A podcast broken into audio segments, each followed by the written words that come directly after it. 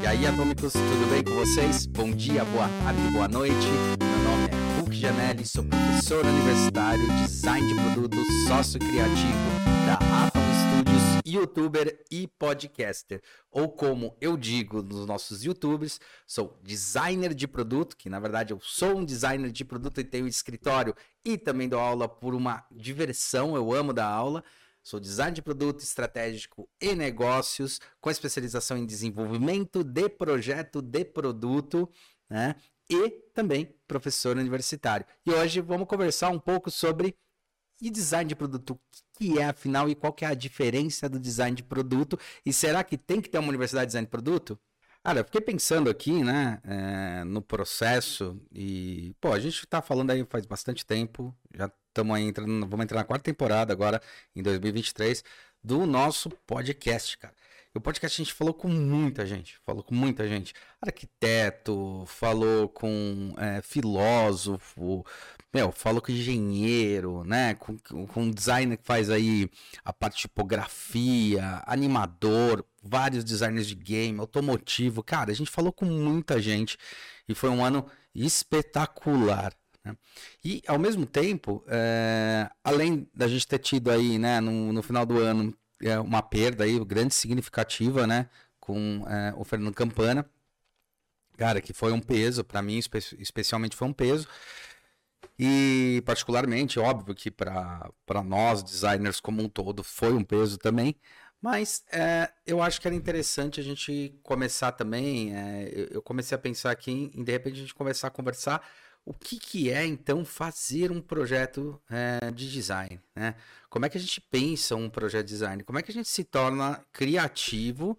E por que, que a gente é tão criativo? E como a gente pensa esse projeto de design para sair realmente da caixinha. O que, é esse sair da caixa, ser criativo, de que maneira a gente consegue é, obter isso.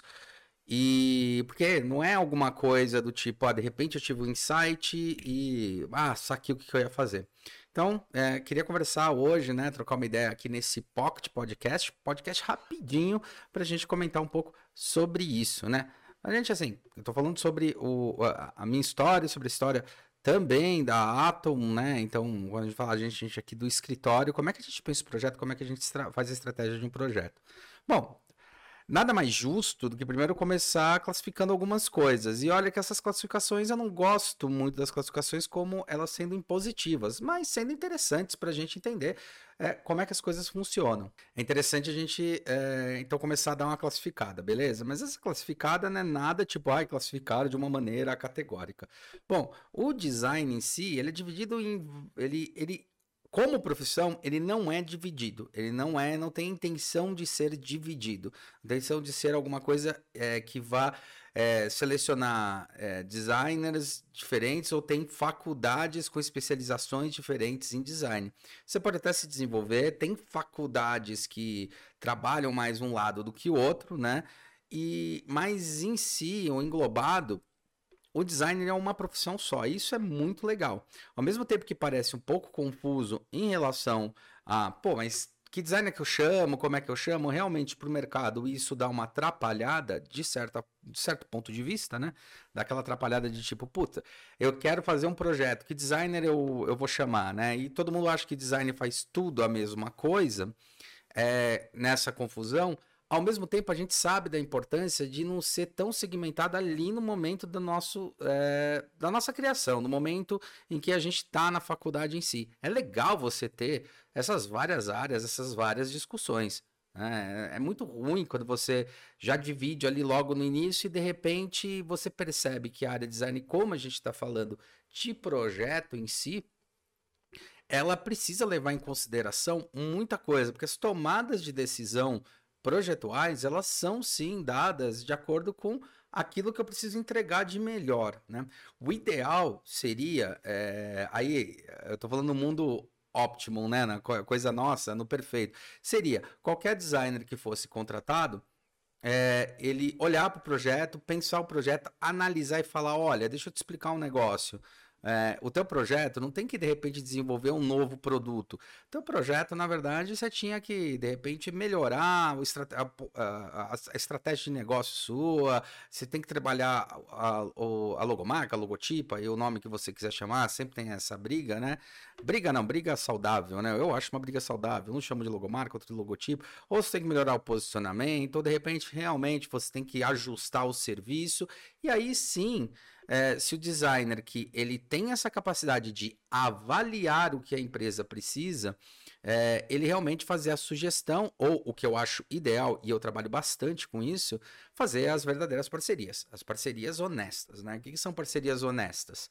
Parceria honesta eu considero aquele cara que. É, parceria que a gente faz, a gente está conseguindo aí de um tempo para cá fazer as parcerias honestas, né? As, parceria, as parcerias verdadeiras. O que, que é uma parceria verdadeira? Parceria verdadeira é quando você sabe até onde o seu trabalho efetivo, aquilo, o seu entregável, né? Até onde você pode ir com o seu entregável e quando você precisa de uma outra mão de obra ou às vezes de um outro tipo de design para chegar no mesmo nível de entregável que você está dando sobre a sua área. Então, me explicando melhor. É, eu sou um cara que sou muito da parte de desenvolvimento e detalhamento, então eu tenho muito raciocínio, apesar de ter fugido, né? Falar, ah, não vou fazer engenharia nem nada disso.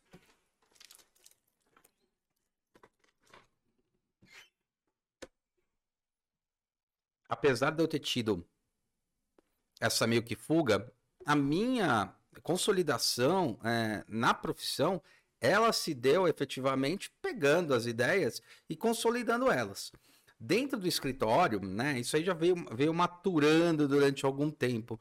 Mas dentro do meu escritório, depois, quando a gente funde ali em 2016, 2017, eu e o Song, o Song da área de administração e eu da área de design, o Song da área de administração que entendeu o design como uma estratégia e eu da área de design que entendeu o negócio como uma forma de observar melhor os produtos e serviços que a gente vai ofertar, a gente se juntou ali no meio e, e realmente começou a consolidar como seria o estilo de trabalho nosso. A gente, inclusive, criou a gente tem um método, a gente tem um gráfico, né, um método de gráfico que a gente apresenta para caramba, né, para os nossos clientes, que são um gráfico onde tem três, é, três círculos, né, um dentro do outro, né, e esses círculos eles falam muito sobre criação, desenvolvimento e detalhamento de projeto, tá? Dentro da área de projeto, até porque eu sempre comento que o detalhamento de projeto de produto, ou projeto do produto, tá? Ele é um detalhamento um pouco mais alongado e demorado do que o detalhamento de um projeto gráfico, tá? E isso acredito que se dá bastante por causa do meio de produção. Queira ou não queira, a parte gráfica, a parte que usa a coisa gráfica, o meio de produção é entendível, né? Ele é um plano, é uma superfície. Óbvio que você tem relevo, você tem trabalhos com isso, isso eu não vou nem discutir, é, nem estou chegando nessa seara, mas você sabe como vai funcionar ali, né? O plano que você vai executar. Então, é, é, imprimir, ah, eu sei que vai ser uma quadricromia ou vai ter alguma coisa de cor especial, mas eu entendo o processo de produção. Ele é muito parecido, semelhante, né? Ele segue as mesmas premissas. São tintas que são colocadas em cima de superfícies planas e essas superfícies vão dar a impressão, a cor, tal, tal. No projeto de, então quando você faz um, um, um detalhamento disso, então é, quando você faz detalhamento, você está fazendo, na verdade, uma, uma, uma checagem do seu arquivo. Você vai lá e dá uma checada no arquivo. E não é só dar uma checada, pode demorar uma semana para você checar todos os arquivos, verificar, arrumar linhas tal, que é um trabalho assim árduo pra caramba. Né? Só que no momento que você tá na passou da fase de arrebentação ali, que é a fase de criação, você entra na fase de desenvolvimento, você está muito próximo do detalhamento. O detalhamento ali do, do, do desenvolvimento, que é assim, o que, que é a criação? Né? Vamos, vamos estabelecer isso para ficar mais fácil.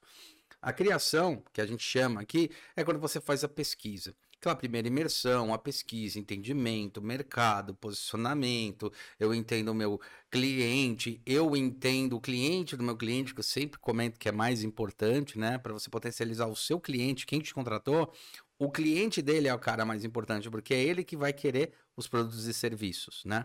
É, quando você está estabelecendo, está ali na fase de criação e começa a gerar os primeiros RAFs.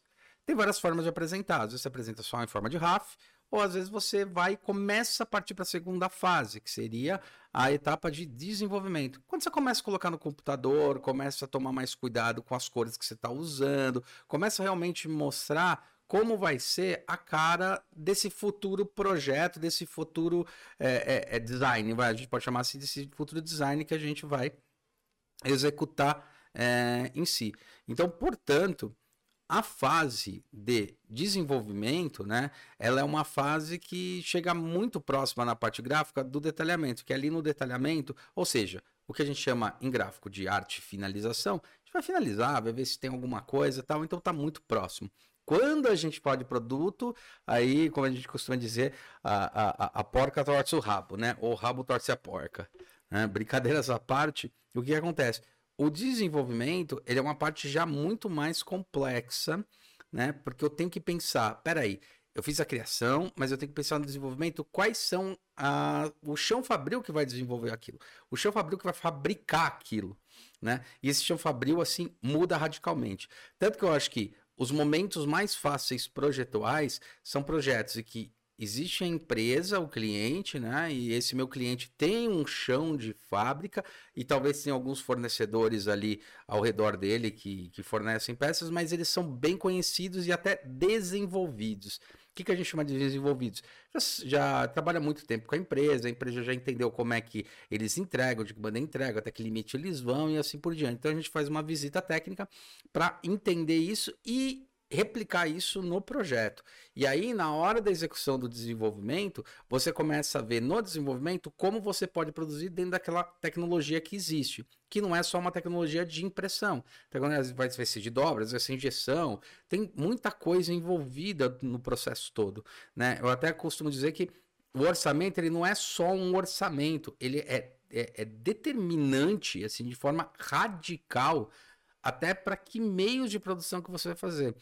Muita gente que vai trabalhar em plástico ama, ah, quero fazer injetado. Cara, na hora que você vai ver o preço de uma ferramenta de injeção, ela é um preço alto. Só que o problema não é nem o preço da ferramenta, é quanto eu pretendo produzir e vender por mês. Porque isso impacta muito na tomada de decisão, tanto da indústria produzir quanto do investimento, tá?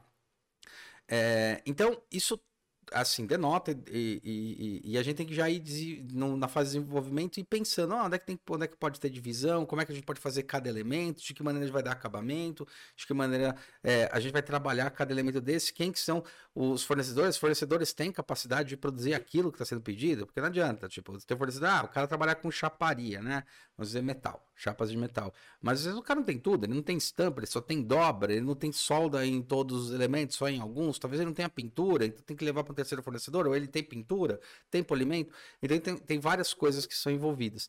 E essas tomadas de decisão são feitas sim no desenvolvimento. Aí a gente chega na parte do detalhamento. O detalhamento, ele também é uma parte que é mais alongada em relação à finalização, como eu comentei, porque o detalhamento de projeto, eu vou começar a identificar como eu vou fazer essas uniões. União de chapa, união de solda, de que maneira, como é que vai ser a montagem, desmontagem, como é que vai ser na produção que o cara vai juntar as peças, como é que ele vai, vai retirar as peças, na hora da manutenção desse produto, esse produto vai ter manutenção, se vai ter manutenção, em quantas partes ele pode ter manutenção, ou seja, quantos componentes ali internos de sistemas eles são é, autônomos, né? Ou seja, ah, eu tiro ele e substituo por um, eu tenho que desmontar a máquina inteira. Tudo isso impacta profundamente, inclusive no custo e na hora que a gente está fazendo detalhamento. O detalhamento também é uma parte muito alongada, né? É, as pessoas estão acostumadas, assim, na, na, grande maioria, porque trabalham bastante com gráfico. Design gráfico é uma coisa que trabalha muito, tem muito mais giro, né? Que um designer gráfico ele vai trabalhar aí ou numa própria agência, agência de design gráfico, ou agências de publicidade, ou agências é, que são é, agências que são conglomerado, né? Você tem um cara de publicidade, você tem é, é, um cara de design, você tem um cara de atendimento, você tem até um engenheiro ali dentro para fazer essas alocações. Então, é, esse trabalho né, é, nessas agências ela gira muito mais rápido. Então, o gráfico gira rápido também. E porque a superfície já é conhecida, a gente já sabe como é que é. Muitas vezes você está trabalhando, olha, preciso trabalhar uma, um, um, um, novo rótulo. É mais fácil, preciso trabalhar um novo rótulo ou preciso trabalhar é, uma arte nova dentro de um frasco já é, concebível, dentro de uma caixa já entendível, a geometria e tudo mais, do que no, no produto, que né, a grande maioria prefere, né? E quando passa para o produto, aí é, é, quase condição sine qua non, o cara já está buscando realmente um, um, um, novo desenho, ou seja, aquilo que a gente chama um novo shape, né? Seu formato, ou o formato da caixa, ou o formato é, do produto em si. Então exige é, mais delonga nisso, exige mais desenvolvimento. Só que decorrente disso, quando as pessoas estão muito acostumadas a trabalhar com designer gráfico, às vezes até para fazer é, o logo, fazer o brand da marca, às vezes para fazer o cartão, quantos designers não começam fazendo cartão de visita, panfleto tal, essas coisas gráficas. E você vê que ali no processo de criação e até entrega do produto, dá para você fazer isso daí, óbvio. É correndo, mas dá para fazer isso em um mês, da criação até você entre... até você ver as primeiras coisas rodando lá numa gráfica, por exemplo, né? De uma embalagem e tal. Num produto, acho que o produto mais rápido que eu já fiz até hoje foram oito meses para uma indústria, que foi da Boticário, né? O, o, hoje é conhecido como Speed, mas ele era o Egeu quando a gente desenvolveu. Na verdade, ele tem um outro nome. Quando ele surgiu na nossa porta lá do No Design, ele tinha o nome de Tirésio e depois ele ganha o nome de Egeu. Aí a gente fez o Egeu masculino, tiveram a decisão de fazer o feminino. E aí foi desenvolvendo e hoje o frasco ele é um puta sucesso, né? Muita gente não sabe, mas ele é um puta sucesso, um puta case. Ele tira aquela ânfora, que era a ânfora conhecidíssima da, da Boticário, né? Da, da empresa Boticário, que é muito legal, é muito bacana. Mas tira aquela ânfora e substitui com um produto que ele vira meio que standard. Cara, é sensacional olhar. É uma pena que pouca gente saiba. Mas sim, foi a gente que fez, fui eu que botei a mão aquilo, naquilo, assim como o Léo e o Barão, ali na época que a gente tinha fundado ali a Nod Design, né? Quando a gente começou a pegar grandes empresas como a Avon, Boticário, Natura, né? Subsequente ali para frente. E esse projeto foi um projeto rápido, assim, e a gente tá falando de oito meses da cria do, do briefing para pegar o primeiro frasco na mão ali e olhar ele. Porque, óbvio, às vezes um desenho de projeto, você pode resolver ele em três meses, quatro meses, seis meses. Um desenho com uma puta pesquisa, com análise, mas aí você vai para a parte do é, é, quando você entrega, você vai para a parte do desenvolvimento. Então, pô, um molde pode demorar 90 dias, 120 dias para ficar pronto o molde, né? Então você fica, às vezes, o tempo que você demorou para pensar o projeto e, chegar na solução dele é o tempo só do feitio do molde, né? E daí vai chão de fábrica, testa até começar a estar tá em linha. Então, foi um, um, um projeto bem rápido. O design de produto tem essa questão. Então, fazer um projeto de design de produto, a primeira coisa é que existe uma grande probabilidade desse projeto ele se alongar mais, tá? E não dependente muitas vezes de você. Tá? Dependente às vezes do fornecedor, dependente às vezes do esperar ferramenta, esperar o momento de produção e outras coisas que estão envolvidas. Até porque muitas vezes também a embalagem depende do que? Depende do conteúdo. Então já está desenvolvido. Se for uma máquina, a tecnologia interna já está toda desenvolvida, já está toda testada. Às vezes precisa testar, por mais que tenham ali, mas precisa testar o conjunto completo. É, se for uma embalagem, ah, o perfume que vai dentro já está desenvolvido, beleza. Ah, agora tem que desenvolver o rótulo em cima do desenho do novo shape que foi proposto. E aí é só ver, né? O, o, shape demora menos, demora mais do que o rótulo que vai ser desenvolvido. Tanto que você tem é uma coisa que a gente chama muito no mercado de SKU. SKU são é, é uma abreviação, né? Para dizer assim por cima mesmo, e, e aliás, por cima não, para dizer de um jeito mais, mais simples, né? Mas que assim, a cada alteração que você tem para apresentar para o seu cliente é um estilo de SKU. Isso vem muito da publicidade, isso vem muito do design gráfico, né? É, então, é o SKU para determinar os estilos. Em projeto de produto, a gente já tentou usar esse termo SKU, mas é ruim. Porque o SKU no projeto de produto, o SKU, assim, a variação de uma cor pode ser um SKU. Isso vem, na verdade, da organização de empresas e indústrias para poder determinar é, quantos SKU tem. Então, se você tem um frasco que tem uma, uma tampa amarela, azul, verde, cada tampa dessa com o frasco montado é um SKU. Então, cada elemento com uma tampa diferente é um SKU. Só que em produto, não dá para chamar isso necessariamente de SKU tá? Porque atrapalha mais do que ajuda. A gente já tentou e atrapalha muito, porque você fica com uma variação enorme de SKU, quando, na verdade, o que mais importa para o momento da criação, de chegar na decisão, de tomar a decisão de que shape que vai ser usado, é, o mais importante são as cores que estão sendo usadas, não são determinantes como é determinante no gráfico, que sim, eles vão, eles são diretamente relacionados, é isso que eu quero dizer, tá? Eles são diretamente é, é, é, relacionados com o conteúdo do produto. Ah, produto de limão eu vou fazer ele laranja, não vai combinar. Quer dizer, pode até pirar, né, aí, mas beleza. Mas vocês entenderam. Então, a gente não usou SKU, né? A gente usa, é, na verdade, o shape Tá? E a gente chama aquilo lá, quando a gente cria um shape, a gente chama ele de cabeça de linha. Tá? Então, é, isso foi um, um, termo que a gente foi desenvolvendo muito no nó. E quando eu saí, eu, eu, eu, eu continuei usando. Acho que a Questo Nó hoje ainda usa isso daí. Talvez use, né? Porque isso aí vem do nó, vem da, nossa fase nó. Entendeu que tinha cabeça de linha e extensão de linha. Quem que são os cabeças de linha? Cara, quando eu estou conceituando um projeto, quando eu estou desenvolvendo um produto, e esse produto ele é novo, o shape é novo, cara, eu faço uma pesquisa do começo ao fim, até chegar do desenho, inclusive na escolha do desenho, eu apresento propostas de desenho, e o cliente me aponta qual é a proposta que ele quer.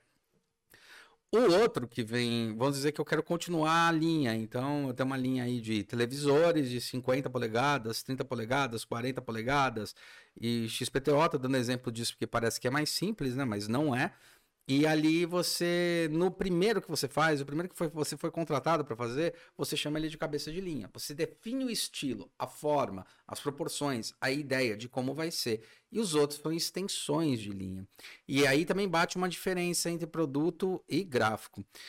No gráfico, a gente tem ali, é, quando a gente faz, ah, eu vou fazer mais uma arte, né? Então, eu criei o conceito, agora eu vou fazer mais uma, agora eu quero 10 artes, né? Uma arte para suco tal, uma arte para suco tal, uma arte para suco de laranja, uva, para cada um desses. No produto, a gente está falando de alteração volumétrica, de alteração de sistema, de reposicionamento. Por mais que diminua, aumente, por próprio monitor, que é uma coisa mais simples da gente enxergar isso, cara, tá, mas o logo vai ter que ter o mesmo tamanho e a borda vai ter que ter a mesma proporção, não o tamanho. Então, se eu mantiver o mesmo tamanho com o que tem, dá problema. Onde é que eu vou Qual vai ser o tamanho da placa? É, então, essas, qual vai ser o tamanho da base? Será que essa base, por 50 tá funcionando, mas e o de 30, será que funciona? Qual a proporção que eu tenho que manter? E às vezes não é uma proporção em regra de 3, tá? Isso é muito importante dizer, não é simplesmente você reduzir em regra de 3, tá? É você remexer na proporção e manter é, a, linha, a linha conceitual. Então você faz um trabalho, sim, muito mais árduo do que simplesmente só trocar a cor, tá? Você tá é, redefinindo às vezes o desenho, o estilo e como você quer que aquilo lá funcione. Então isso é importante pra caramba para desenho e projeto do produto. E, e, isso é assim é fundamental. Então hoje a gente trabalha com é, cabeça de linha, que é quando a gente define esse produto, e a grande maioria trabalha só no cabeça de linha. É, e daí alguns clientes pedem as extensões de linha. O que eu estou dizendo aqui, a maioria dos projetos só tem o cabeça de linha. Aí lá para frente ele vem e fala sobre extensão de linha, às vezes, mas geralmente tem uma cabeça de linha, que às vezes é um produto só que você vai fazer, tal, não sei o que lá. E, e mesmo assim, essas reduções elas têm que ser muito validadas, né? A gente fez agora há, pouco tempo para uma marca, não posso dizer, tal, você pode dizer o que é uma casinha para animais, né? É, gatos, cachorros, tal. E essa casinha tinha um tamanho, uma proporção de um animal X. Um animal ali você tem de pequeno, tem micro, tem toy, mi, tem micro, eu acho que é micro e toy. Não sei se é toy e micro ou micro e toy. Os cachorros. Tem micro, toy, é, tamanho normal, tamanho médio, tamanho grande, tamanho gigante, sabe? Você tem vários tipos. A casinha que a gente fez, se a gente só for aumentando na proporção, às vezes a proporção da porta da casa varia muito. Não dá só para aumentar a proporção. Às vezes você tem que mexer muito mais é, na profundidade do que na largura em alguns projetos. Tipo, esse daí a gente teve que prestar atenção em algumas coisas assim. Por quê? Porque às vezes o cachorro, quanto mais vai crescendo, o cachorro às vezes ele é mais comprido, é mais alto, então isso influencia. Se eu crescer só na proporção, vai ficar às vezes um negócio monstro, quando ele podia ser mais fino, manter a linha tal. Mas como eu não tenho mais que fazer aquela pesquisa inicial nem de linha nem de tendência, eu consigo desenvolver mais rápido. Eu consigo já entrar na fase de desenvolvimento e para fase de detalhamento. Então, o que sobra é de repente a fase de criação. Então, a gente divide muito o nosso trabalho em três etapas: criação, desenvolvimento e detalhamento. Onde a criação é realmente essa pesquisa, UX, UI, entendimento do público, pesquisa de campo, pesquisa etnográfica, pesquisa quantitativa, qualitativa, referências, tal. Apresenta-se modelos, decide-se modelo, aí você faz desenvolvimento e detalhamento de uma peça só. O ideal é isso tá? Se a, o cliente quiser dois, vai ter que pagar por dois desenvolvimentos e dois detalhamentos. Se o cliente lá para frente quiser, ah, agora eu quero fazer uma casa maior desse daqui, ele vai ter que pagar desenvolvimento e detalhamento, porque não é simplesmente abrir é, é, um programa e substituir o rótulo, a arte, para uma outra arte e ampliar ela. Putz, o fato de ampliar pode dar esse problema. Inclusive, uma coisa que às vezes as pessoas não levam em consideração que é peso né? Quanto de peso vou aguentar? Então, será que o material que eu defini anteriormente aguenta o peso? Eu tenho que aumentar a espessura? Então, tudo isso é, é muito, é muito importante, né? Então, é importante dizer porque, como as pessoas estavam mais acostumadas a fazer cartão de visita e um monte de coisa com designers gráficos tal, e não é uma crítica, tá? É um apontamento para a percepção do, de quem está contratando a gente. É, ele acha que é simples e, e não é. Você tem que realmente sentar a bunda no computador e repensar aquele projeto para quem ele vai ser, né? E quais são as limitações daquele tipo de coisa. Então, para esse para animais foi bem isso. Pô, fazer pro, pro toy, pro micro, até pro normal, o tamanho da casinha, a proporção da casinha estava funcionando com alterações, tal, não sei o que lá. Obviamente, porque também não dá para você crescer tudo, é isso que é o mais louco da história. Vamos dizer que você cria uma alça, você quer usar alça em todos os seus modelos. A alça não cresce de tamanho, né? Você não pode crescer a alça de tamanho, senão você mudou o molde. É, então você vai manter na alça. Onde é que você vai colocar? Como é que você vai fazer o respiro? Como é que é a pega? E a proporção, às vezes, do objeto pelo objeto, ela funciona bem. Né? Isso também é uma coisa muito curiosa. O objeto pelo objeto ela funciona bem, eu só aumentei. Mas o objeto no espaço, nossa, é, é, fica. Primeiro tá parecendo que tem a proporção, a pega da pessoa. No outro, parece que, tipo, fizeram uma coisa muito, muito grande, né? Que não pensou no usuário, né? Isso é um negócio que pode acontecer bastante. Então, esse é um ponto muito relevante a se levar em projeto de produto especificamente, é, ou qualquer coisa que faz shape. Bom, mas em suma, uma coisa que é interessante colocar é que o design, sim, enquanto profissão, ele é muito mais é, amplo, tá? Ele, ele, ele tem essa pesquisa, porque a fase de criação ela é exatamente igual né? Exatamente igual no sentido de tem que pesquisar um público, tem que entender para que público é, tem que criar personas, tem que identificar, tem que mapear, tem que registrar tal. O ideal seria, a partir dessa fase de pesquisa, aí sim eu tomo uma decisão. Agora isso aqui eu vou precisar fazer para gráfico, isso para produto, isso para tal coisa, isso para tal coisa. E aí nesse momento poderia ter realmente parcerias é, que funcionam. Eu trabalho muito, como eu trabalho muito nessa parte de desenvolvimento e detalhamento, existem vários, existem alguns designers, né? Não vou falar vários, porque eu trabalho aí com quatro, cinco designers que trabalham dessa maneira. Que ele faz a parte da criação e começa a entrar no desenvolvimento, mas ele barra ali no desenvolvimento, ele barra ali no desenvolvimento. E eu trabalho do desenvolvimento para o detalhamento já é, refinando isso. Só que o meu cliente sabe disso. Isso que é uma verdadeira parceria. O meu cliente sabe e sabe por que, que existem essas duas pessoas. Eu acho isso fundamental, tá? O que seria uma parceria falsa? Cara, o cara esconde você. O cara fala que tem tudo e na verdade não tem. E daí a merda é que vira um grande do telefone sem fio. Às vezes o cara te dá um feedback do que ele conversou com o cliente, que não é nem o feedback que você precisa, nem o que o cliente quis dizer. Né? Somente quando trabalha em áreas muito distintas, tipo produto e gráfico, que a gente já teve essa, essa questão há um bom tempo atrás. E vou dar um exemplo aqui do que aconteceu, né? Esse exemplo é até bem legal. A gente está fazendo um frasco para uma empresa aí. É, é, eu não vou citar o nome, mas é uma empresa de perfumaria, uma dessas daí que a gente trabalhou.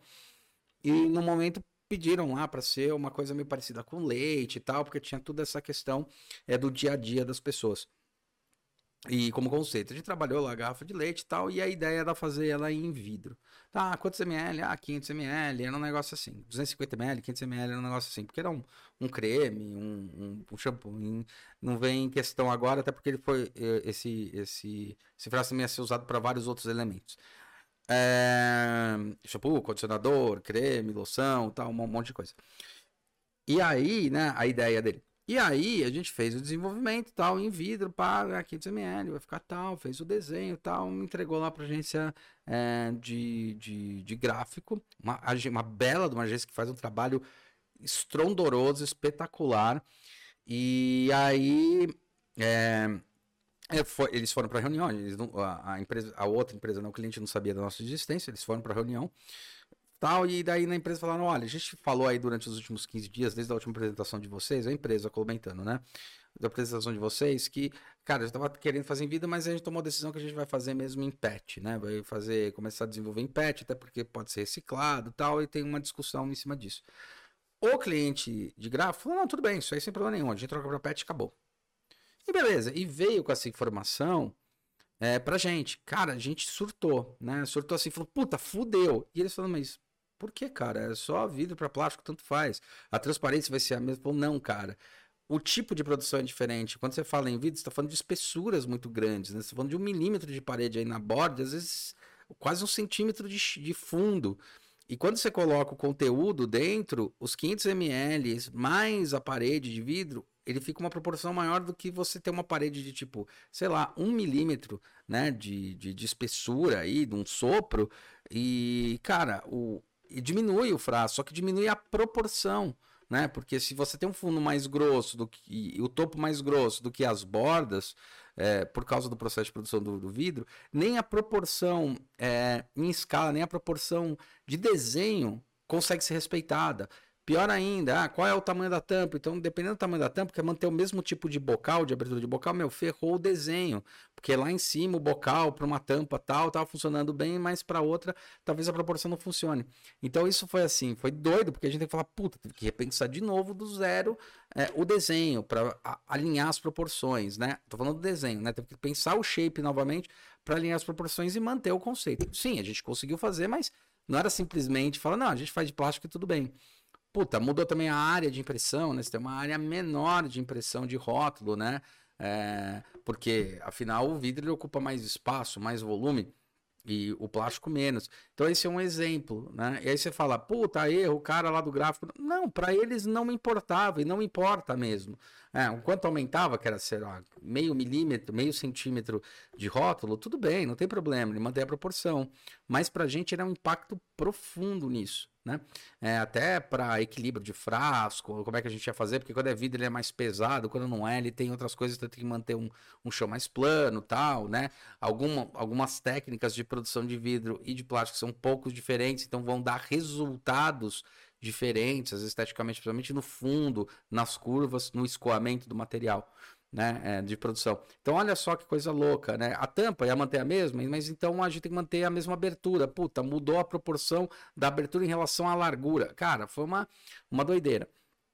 Mas deu certo, deu para fazer, ficou bom pra caramba o produto. Tanto que depois eles fizeram em PET, fizeram acho que em PP, foi PP, acho que foi PP, eles fizeram alguns, tal, beleza. Não teve problema nenhum em relação a isso. Mas são mudanças que são muito importantes. Então, design de produto sofre com essas coisas e os clientes eles têm que entender isso, que não é uma ideia que está num 3D, isso também é uma coisa que acontece bastante. Ah, tá no 3D, ah, então tá pronto. Não, meu, no 3D às vezes eu estou fazendo só carcaça. Estou considerando uma porrada de coisa que tem dentro, mas ainda não vou fiz o detalhamento técnico para saber onde vai encaixar especificamente cada elemento. Por quê? Porque ele tem que tomar a decisão de que ele tem que aprovar né? Então é meio aquela coisa em gráfico é, ou aplicativo, né? Você faz a emulação, né? Simulação você testa várias coisas, mas é a mesma coisa, por exemplo, aplicativo, né?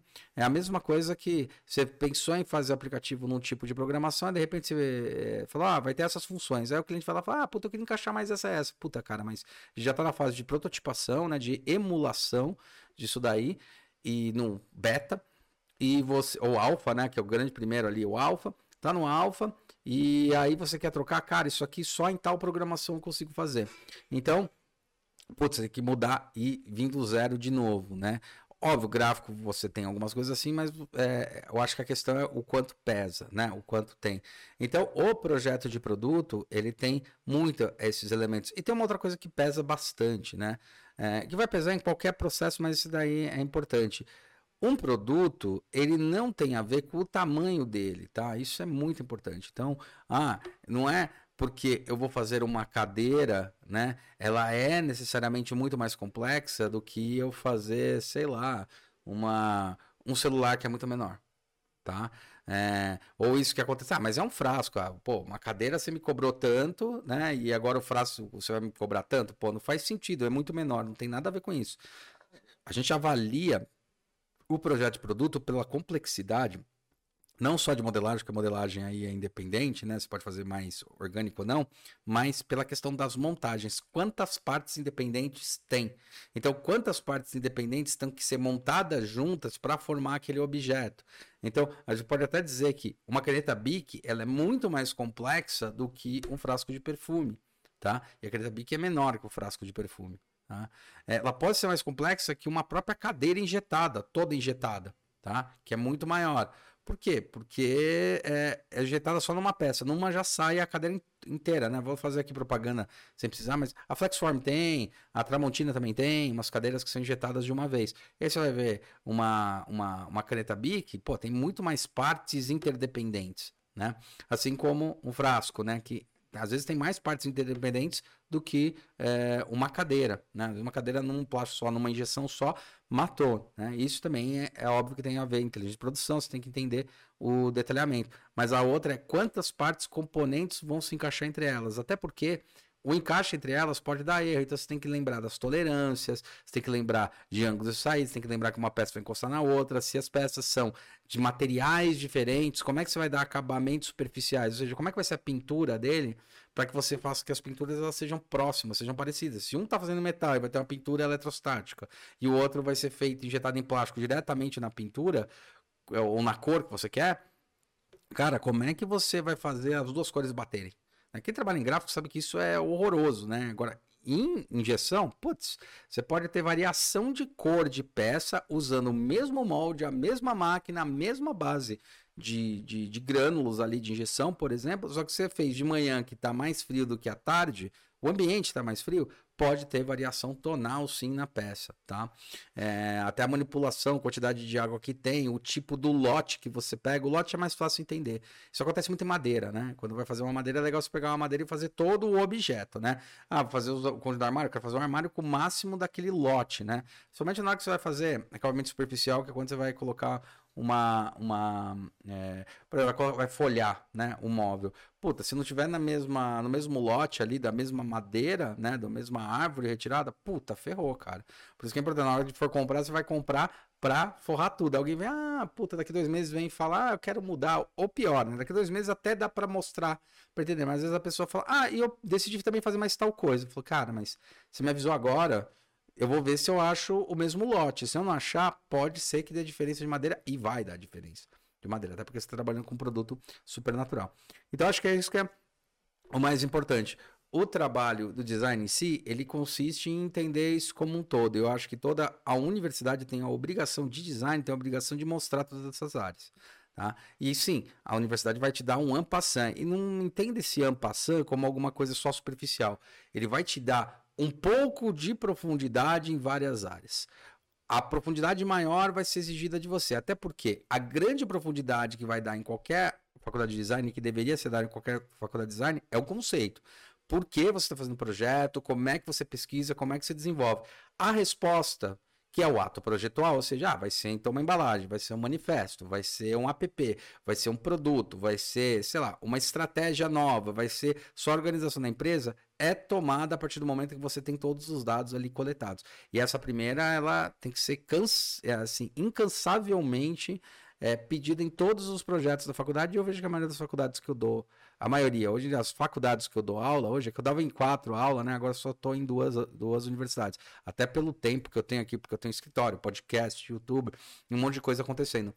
Então, essas universidades no qual dou aula, a gente tenta insistir, olha, vamos trabalhar com os conceitos de design, que não é só falar assim, é conceito, pensei em algo maluco. Pesquisou, avaliou, entendeu? Como é que foi? Né? E daí sim toma-se a decisão. Óbvio, ainda tem essa divisão, de certa maneira, muito boa, que é alguns projetos vão para o lado produto, alguns projetos vão para o gráfico, partindo do próprio professor para poder estimular e ver se a pessoa de repente não curte aquilo. Mas a pessoa curte, fala, ah, não gosto de. Ah, nunca quis fazer produto. Depois começa a fazer produto e fala, caramba, meu produto é o que eu gosto, muito mais que gráfico. Achei que gostar de gráfico. Já vi isso acontecer bastante. E ao contrário também bastante, né?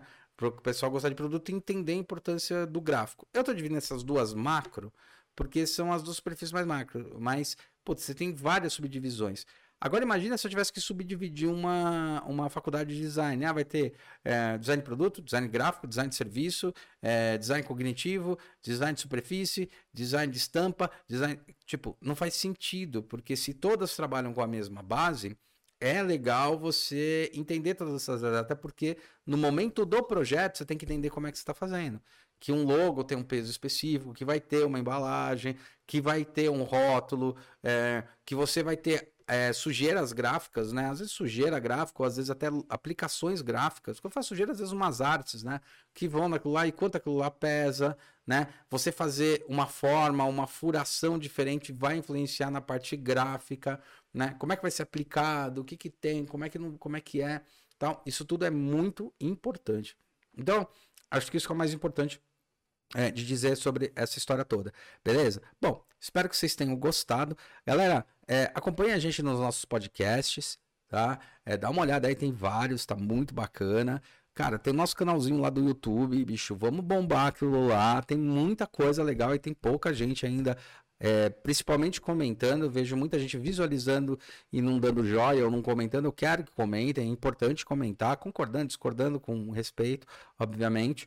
E, meu, e, e, bom, é isso aí. Espero que vocês tenham entendido um pouco o que é a jornada do design de produto e do design em si, mas hoje eu quis falar mais sobre design de produto, que é a minha área de especialização, é a minha grande sacada. E óbvio, não poderia deixar de encerrar falando que um dos, uma das grandes sacadas que eu tive, que a gente levou muito para frente e o momento ajudou a gente a levar para frente foi o porcótipo, que hoje em dia ele sim está catalogado, ele pode ser referenciado em qualquer universidade, porque ele já tem trabalhos falando sobre isso, a importância do porcótipo, ele já é usado em mais de oito países, se não me engano, porque a Questonol usa e é o meu porcótipo, eles comentam. É, eu uso, sempre usei, é, e tem outros lugares que eu acabei ensinando que usam muito o porcótipo como as primeiras fases, que é o quê? Subir volumetricamente e entender muito rápido aquilo lá para testar rápido. Beleza? Bom, é isso aí. Então, espero que vocês tenham curtido. Não se esqueça aí de, de curtir, de se inscrever. Vai lá no YouTube, nos nossos Instagrams, tanto o meu, que é o Hulk Janelli, quanto o Atom Studios Hulk Janelli, que é o da empresa curte lá, ouve o que a gente tem para dizer, beleza? E uma coisa importante, galera, a gente vai entrar aí na quarta temporada, né? Pô, muito legal, cara. A gente tá fazendo trabalho desde o final de 2019, a gente começou a contar ali. É, então a gente já entrou, né? A gente vai entrar na quarta temporada no começo do ano que vem. A gente vai dar uma pausa aí, que a gente tá chamando algumas pessoas para entrevista. Já tem entrevistas bem legais, tá? Com algumas pessoas bem legais. E, e a gente vai dar uma pausa aí agora essa aqui vai ser a última semana do ano. A gente volta ali lá pelo dia 15 de janeiro, tá? Precisa dar uma, uma pausada aí, que tem bastante coisa para fazer. É, tá sendo muito promissor. E obrigado por todos que acompanharam aí o podcast. E a gente retorna, então, no dia 15 lá de janeiro. Eu vou dar até a data específica de quando a gente vai retornar. A gente vai retornar ali na primeira quinzena. A gente retorna especificamente, né? No dia 18, tá? De, de janeiro. Então a gente retorna para cá no dia 18 de janeiro. A gente tem a, a quarta abertura da nossa quarta temporada do podcast. E a gente preparou aqui o espaço, né? Se vocês podem ver, tem um espaço com a mesa, um espaço novo nosso que a gente fez esse ano. E aí a gente vai fazer algumas entrevistas, como você já tem observado, aqui no espaço. Então, é, vocês estão convidados, comentem aí. É isso aí e obrigado mais uma vez. Valeu por esse incentivo. A gente dá pausa tanto nesse quanto no nosso podcast lá da Espanha, que é pelo Léo. Né? O Léo Romeu, cara, tá fazendo um trabalho incrível. Lá a gente entra na terceira temporada, aqui a gente tá na quarta temporada já. E entrevistas muito legais lá em espanhol. E é isso aí, galera. Não esqueçam de seguir, continuem. É, dá uma olhada que isso é bem importante. A gente se vê no ano que vem. Pelo menos no podcast. No YouTube, continua aí falando com vocês, trocando uma ideia. E é isso aí. Até ano que vem, galera. Valeu por tudo. Mais um ano. Vamos que vamos. 54 episódios. Vamos que vamos. Até mais.